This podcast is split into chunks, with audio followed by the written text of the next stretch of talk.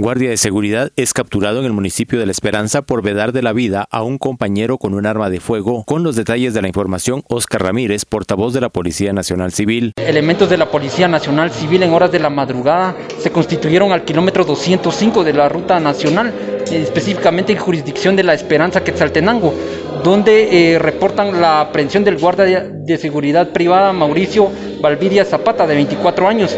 Esta persona fue entregado por su supervisor de trabajo, ya que al momento de llegar a realizar la supervisión observó que en el suelo se encontraba el otro guardia de seguridad eh, de 30 años. Esta persona se encontraba fallecido a causa por proyectil de arma de fuego.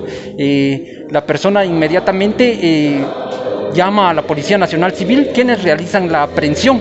El hoy detenido manifestó que realizó este disparo ya que accidentalmente accionó su arma de fuego por lo que la Policía Nacional Civil eh, coordinó a las entidades de investigación como lo es DEIC y el Ministerio Público para las investigaciones correspondientes.